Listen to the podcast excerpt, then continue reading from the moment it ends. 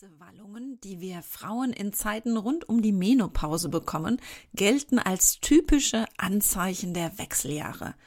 Warum das passiert und meine zehn besten Tipps, mit diesen Hitzeattacken besser umgehen zu können, darum geht es heute in der Menobitch. Interessant für dich? Dann geht's jetzt los.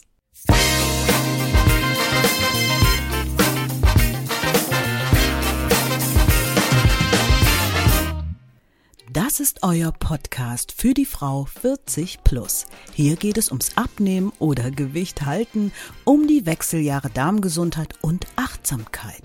Und damit herzlich willkommen zum Podcast Die, die Menobitch mit der Webapothekerin Linda Venent.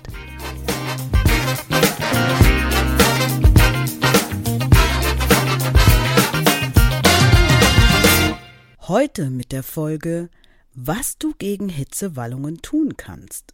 Wenn wir Frauen in die Wechseljahre kommen, dann haben die meisten von uns mit Hitzeattacken zu kämpfen. Hast du diese aufsteigende Hitze noch nie erlebt? Dann kannst du dir nicht wirklich vorstellen, worüber ich jetzt hier spreche. Ich versuche dir mal meine erste Attacke, an die ich mich noch sehr gut erinnern kann, zu beschreiben. Mich hat diese Hitze das erste Mal mitten in der Nacht regelrecht heiß-kalt erwischt. Am Anfang konnte ich dieses Phänomen gar nicht einordnen, denn es war Frühling und ohnehin in der Nacht schon ziemlich warm. Die Hitze hat mich nämlich im Schlaf überrascht und breitete sich wie eine Welle wahrscheinlich am Gesicht beginnend über den ganzen Oberkörper aus.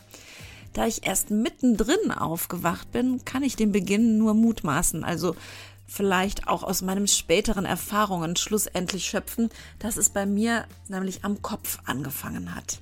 Natürlich war die erste Reaktion von mir weg mit der Decke und dann habe ich erstmal in mich hineingehorcht und mich gefragt, was ist denn da jetzt los? Denn zusätzlich war auch mein Herzschlag total erhöht. Mir schlug das Herz bis zum Hals und nach kurzer Zeit war dann auch mein Oberteil komplett durchnässt. Die Welle verflog und zurück blieb dann ein echt feuchtes und schließlich sehr fröstelndes Gefühl. Leicht irritiert war ich damals über diesen regelrecht kleinen Überfall und die Erschöpfung ließ mich lediglich ein Handtuch quer ins feuchte Bett legen und mein Oberteil wechseln und ich versuchte dann weiter zu schlafen. Es blieb allerdings beim Versuchen, denn in dieser Zeit damals hatte ich aufgrund vieler Sorgen ohnehin Schlafschwierigkeiten und ein ständiges Gedankenkarussell, so dass ich diese Attacke mit gerade mal Anfang 40 nicht auf die Wechseljahre zurückführte, sondern eher auf mein problematisches, naja, sagen wir mal, Seelenleben. Mir fiel erst der Zusammenhang auf, nachdem sich diese Attacken dann häuften und vor allem zunächst nachts, als sie dann auch tagsüber auftraten und tatsächlich meine Blutungen mal ausfielen, zählte ich dann eins und eins zusammen und es war trotz ich bin doch erst Anfang 40 Gedanken irgendwie klar, was jetzt los war. Sind Hitzewallungen denn jetzt wirklich Wechseljahrsbeschwerden? Um dies zu klären, gibt es die verschiedensten Ansätze, je nachdem, ob man die Schulmedizin, die chinesische oder auch ayurvedische Medizin befragt. Fakt ist, dass Hitzewallungen bei fast, bei bis zu 90 Prozent der Frauen in den Wechseljahren auftreten vielleicht auch schon als Ankündigung der Wechseljahre lange vor Ausbleiben der Monatsblutung, also vor der Menopause. Dies hat auch Professor Dr. Med Kerstin Weidner, das ist eine Psychologin an der Universitätsklinik Dresden, in einer Studie untersucht. Hier ging es um die Aussagekraft der Menopause Rating Scale. Das ist eine Skala, mit der bestimmten oder bestimmen immer noch Ärzte anhand eines Fragebogens, wie weit die Wechseljahre einer Frau fortgeschritten sind. Als Ergebnis der Studie von Frau Professor Weidner kam heraus, dass lediglich Hitzewallungen eindeutig dem Zeitraum der Wechseljahre zuzuordnen sind. Psychische Beschwerden waren laut der Studie nicht diesem speziellen Lebensabschnitt zuzuweisen, sondern trafen jüngere und ältere gleichermaßen körperliche Beschwerden wie Herz- und Gelenkprobleme und Trockenheit der Schleimhäute seien wie viele andere körperlichen Probleme auch schlicht und ergreifend dem alternden Körper geschuldet. Ich finde, dies ist doch schon mal eine wichtige Erkenntnis, werden wir Frauen doch in Zeiten des Wechsels häufig dargestellt, als seien wir mit irgendeiner Krankheit behaftet. Was passiert denn nun bei diesen Hitzeattacken? Da fange ich einfach einmal beim Ergebnis an mit der Hitze. Die Hitzewallung kommt zustande durch eine Störung der Wärmeregulation. Unsere Körpertemperatur von knapp 37 Grad Celsius ist die Idealtemperatur für unseren Organismus. Dass wir Menschen als Warmblüter diese Temperatur trotz unterschiedlicher Außentemperaturen immer halten können, liegt an einem komplizierten System. Dieses System können wir nicht willentlich beeinflussen. Ein Automatismus steuert die Wärmeregulation, bei dem dann ein regelrechter Kreislauf einsetzt. Unser Zentrum für Wärmeregulation im Gehirn ist dabei unter anderem von der Östrogenkonzentration abhängig. Wenn es zu Hormonschwankungen kommt, funktioniert die Regulation vermutlich dann nicht mehr richtig. Wahrscheinlicher Auslöser ist der Abfall des Östrogenspiegels und auch der Spiegel anderer Hormone. Vermutet wird nämlich, wie in so vielen Vorgängen in unserem Körper, die weitere Beteiligung anderer Hormone, so auch die Ausschüttung von Stresshormonen wie Adrenalin. Dadurch stellt unser Nervensystem die Gefäße weit. Mit dieser Gefäßweitstellung oder auch Vasodilatation fließt wesentlich mehr Blut durch unsere Gefäße, wodurch unsere gut durchblutete Haut mehr Wärme an die Außenwelt abgeben kann. Dadurch möchte unser Körper einfach das fehlgeleitete Wärmeregulationszentrum durch Senkung der Körpertemperatur wieder in die Reihe gebracht bekommen. Wir empfinden diese Gefäßweitstellung und die besonders gute Durchblutung als Hitzeschub und verspüren nicht selten gleichzeitig aufgrund des Aufmarschierens der Stresshormone Herzklopfen. Dies ist eine rein natürliche Reaktion des Kreislaufs auf das Zusammenspiel unserer Hormone. Unser Organismus empfindet dies als Überhitzung und die Antwort darauf kommt sofort. Schweißausbrüche. Der Schweiß auf der Haut verdunstet und hinterlässt so die Verdunstungskälte, die unseren Körper abkühlen soll. Da wir im Gegensatz zum echten Fieber allerdings nicht wirklich überhitzt sind, sondern es sich lediglich um eine Fehlinformation an unser Wärmeregulationszentrum handelt, verspüren wir dies als wahre Kälte und frösteln regelmäßig nach so einer Attacke. Nicht zu verwechseln damit sind natürlich Hitzeattacken, die auch ohne Hormoneinwirkung zustande kommen. Diese hängen dann meistens mit unserer Lebensweise zusammen. Kaffee, schwarzer Tee, also Getränke mit Koffein oder Tein und Alkohol stellen ebenso die Gefäße weit wie stark gewürztes, schwerverdauliches oder auch sehr heißes Essen. Bei unserer Verdauung wird über die Aufspaltung der Nahrungsbestandteile Wärme frei, sodass wir nicht selten schon bei einem ganz normalen, aber sehr reichhaltigen Essen sowieso ins Schwitzen kommen. Natürlich lässt uns auch Stress so manche Hitzeattacken erleben. Und was die nächtlichen Hitzewallungen angeht, auch eine zu warme Schlafumgebung lässt uns nachts schwitzen und hat so gar nichts mit unseren Hormonen zu tun.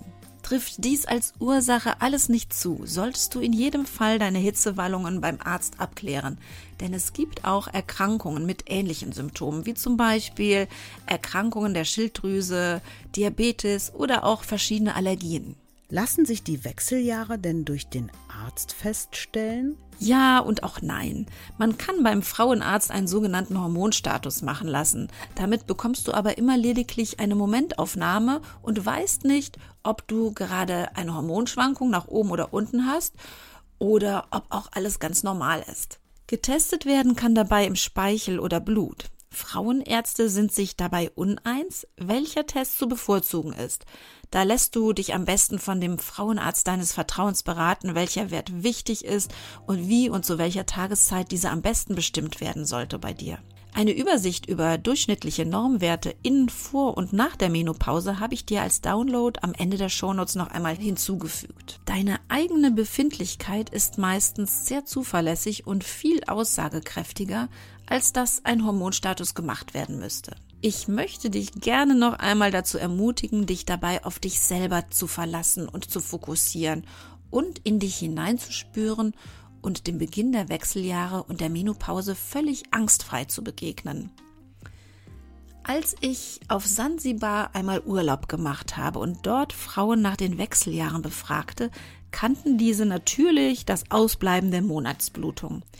Wechseljahresbeschwerden sind dort jedoch völlig unbekannt. Im Gegenteil, diese Frauen gelten als die weisen Frauen voller Stärke und erlangen in ihren Kulturen einen weitaus höheren Stellenwert als vor ihren Wechseljahren über die Wechseljahre in verschiedenen Kulturen, über meine Erfahrungen, über die Kraft und die Stärke, die viele Frauen in dieser Zeit verspüren und auch ich durch diese Zeit bekommen habe und für mich als Chance für die zweite Lebenshälfte genutzt habe und wie das mit unseren Hormonen zusammenhängt, davon erzähle ich dir beim nächsten Mal.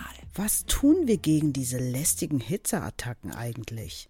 Richtig, zurück zu den echten Beschwerden der Wechseljahre. Wenn du diese Hitzeattacken also feststellst und es feststeht, dass die Hitzeattacken durch die Hormonumstellungen in den Wechseljahren stattfinden und nicht aufgrund anderer Erkrankungen, dann lässt du das erstmal sacken und akzeptierst, dass du drin und dabei bist, also drin mitten in den Wechseljahren oder deiner Menopause. Jetzt gibt es viele Möglichkeiten, diese Hitzeattacken, sagen wir einmal, so angenehm wie möglich zu gestalten. Und hier kommen jetzt meine Best-of wobei die Reihenfolge nicht irgendein Ranking darstellt. Nummer 1. Zwiebelshell-Look. Klar, der Zwiebelshell-Look bei unserer Kleidung ist dann total sinnvoll, wie im Frühling und Herbst auch, wenn man noch nicht so richtig einschätzen kann, wie warm oder kalt es draußen ist oder über den Tag verteilt so wird. Wenn du mehrere Lagen Kleidung trägst, also auch immer ein Top darunter hast, dann kannst du dir meist, egal wo du gerade bist, recht elegant die Kleidung vom Leibe reißen, wenn die Hitze in dir aufsteigt. Wenn du sehr unter den Hitzeattacken zu leiden hast, ist es immer auch ganz nett, ein Ersatz-T-Shirt in der Handtasche mit dabei zu haben und vielleicht auch noch ein Deo. Ein ganz tolles Helferchen ist in dieser Zeit auch zur Erfrischung ein schönes Thermalwasserspray mit in der Handtasche dabei zu haben. Damit kannst du einen feinen, beruhigenden und auch kühlen Feuchtigkeitsnebel über Gesicht und Oberkörper geben. Vielfach hatte ich in dieser Zeit auch ein kleines Handtuch, also so in Gästehandtuchgröße mit in meiner Tasche dabei.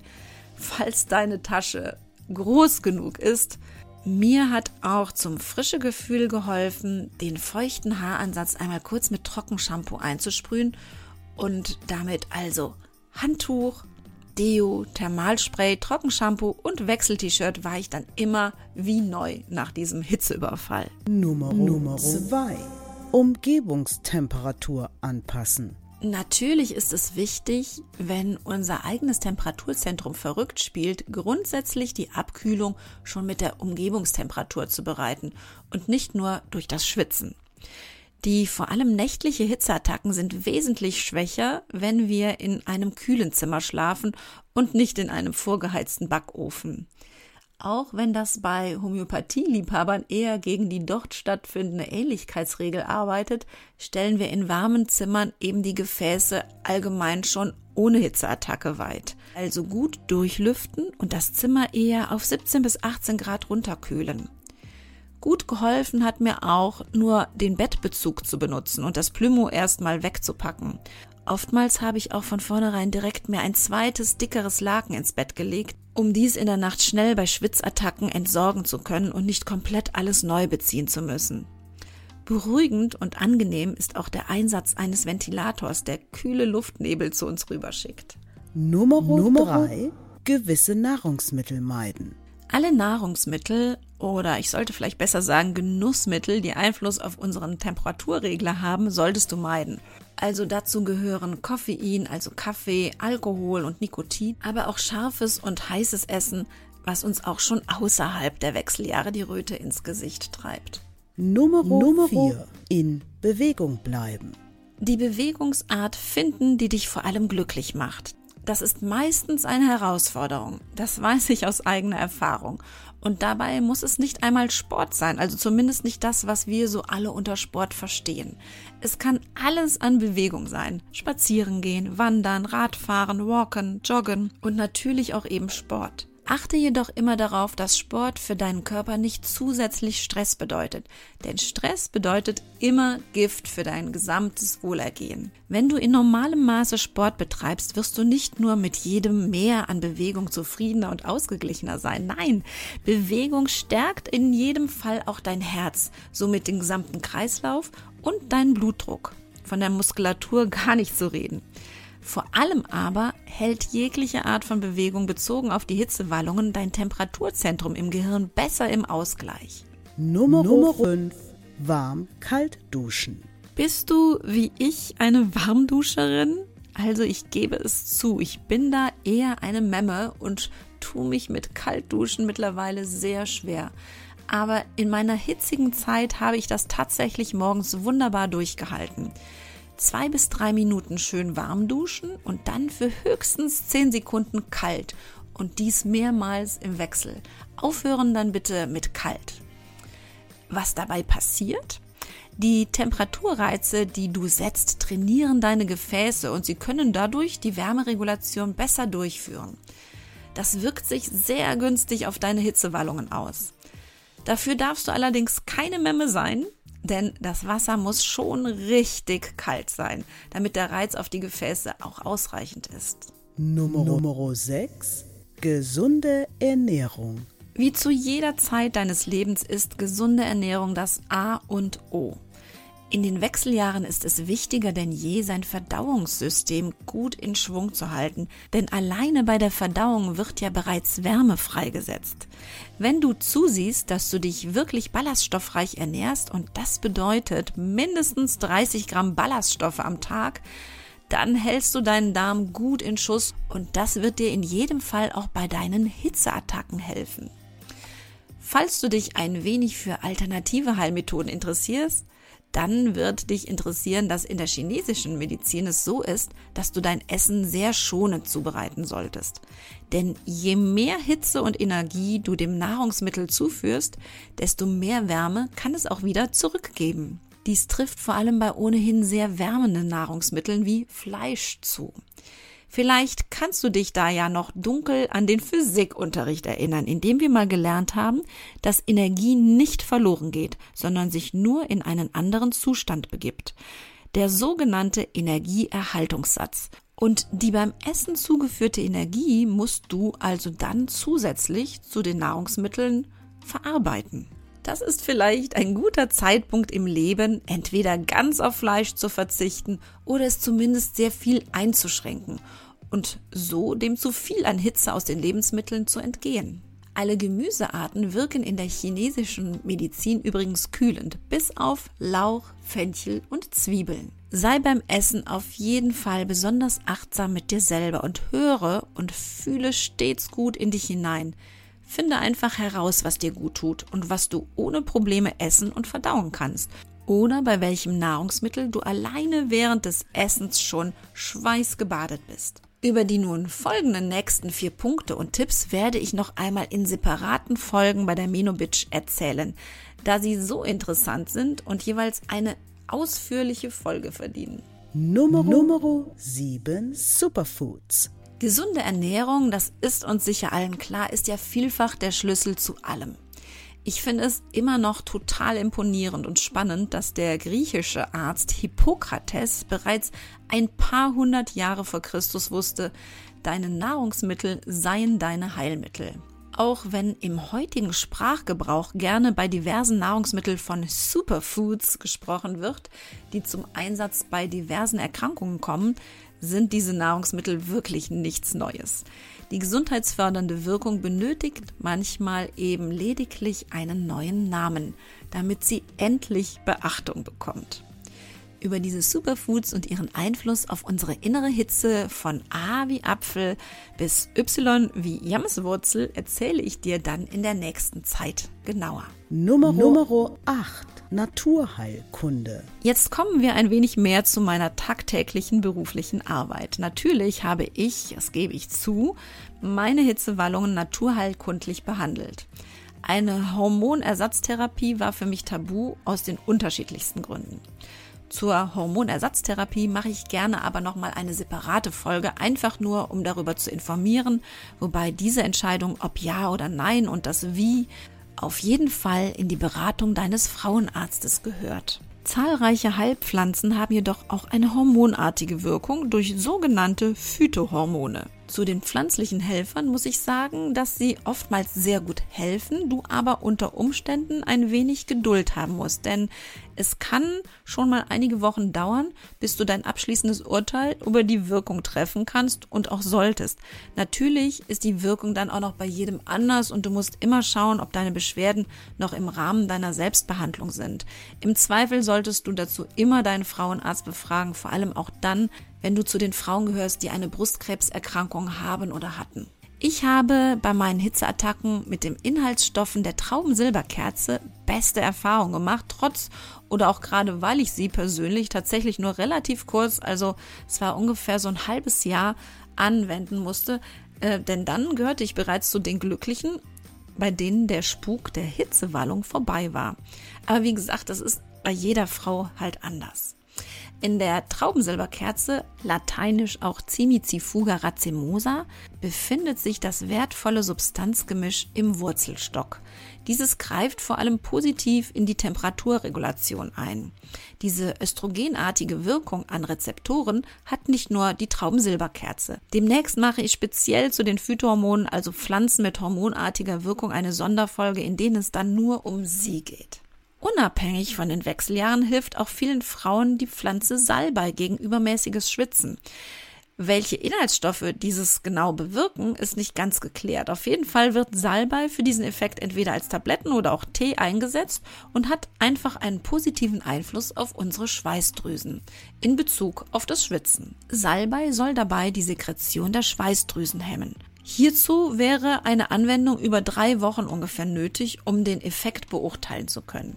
Salbei hat zusätzlich desinfizierende und lindernde Wirkungen, zum Beispiel auch bei Reizdarm und auch bei Verdauungsproblemen. Sowie auch bei Schleimhautentzündungen im Mund- und Rachenraum wird also als Gurgellösung oder auch zum Trinken in kleinen Schlucken bei Halsschmerzen oder Mundschleimhautentzündungen empfohlen. Die dauerhafte Anwendung kann ich dir allerdings nicht unbedingt innerlich empfehlen, da Salbei auch eine Herzwirkung mit Ausbildung von Herzrasen und Schwindeln nachgesagt wird.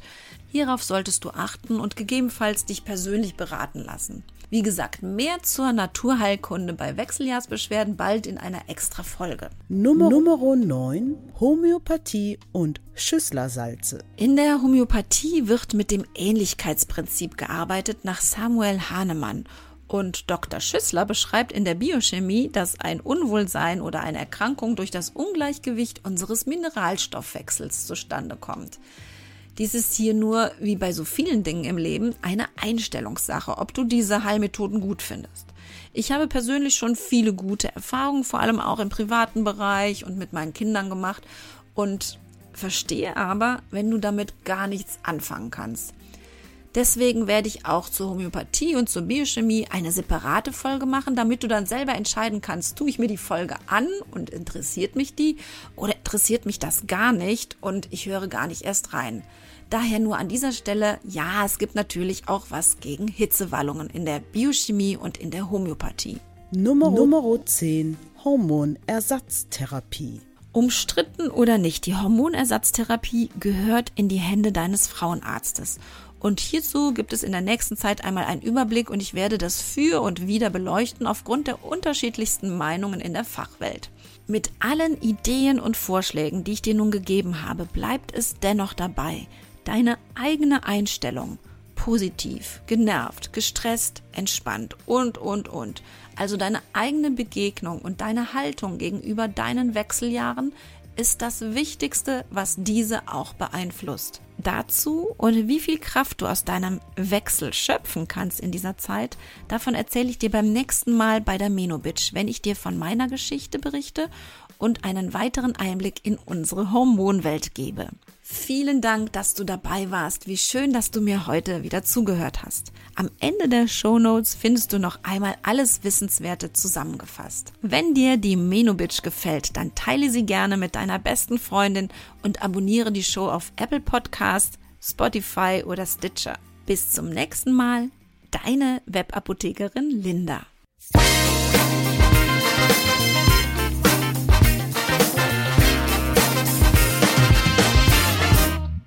Das war der Podcast Die Menobitch. Fortsetzung folgt.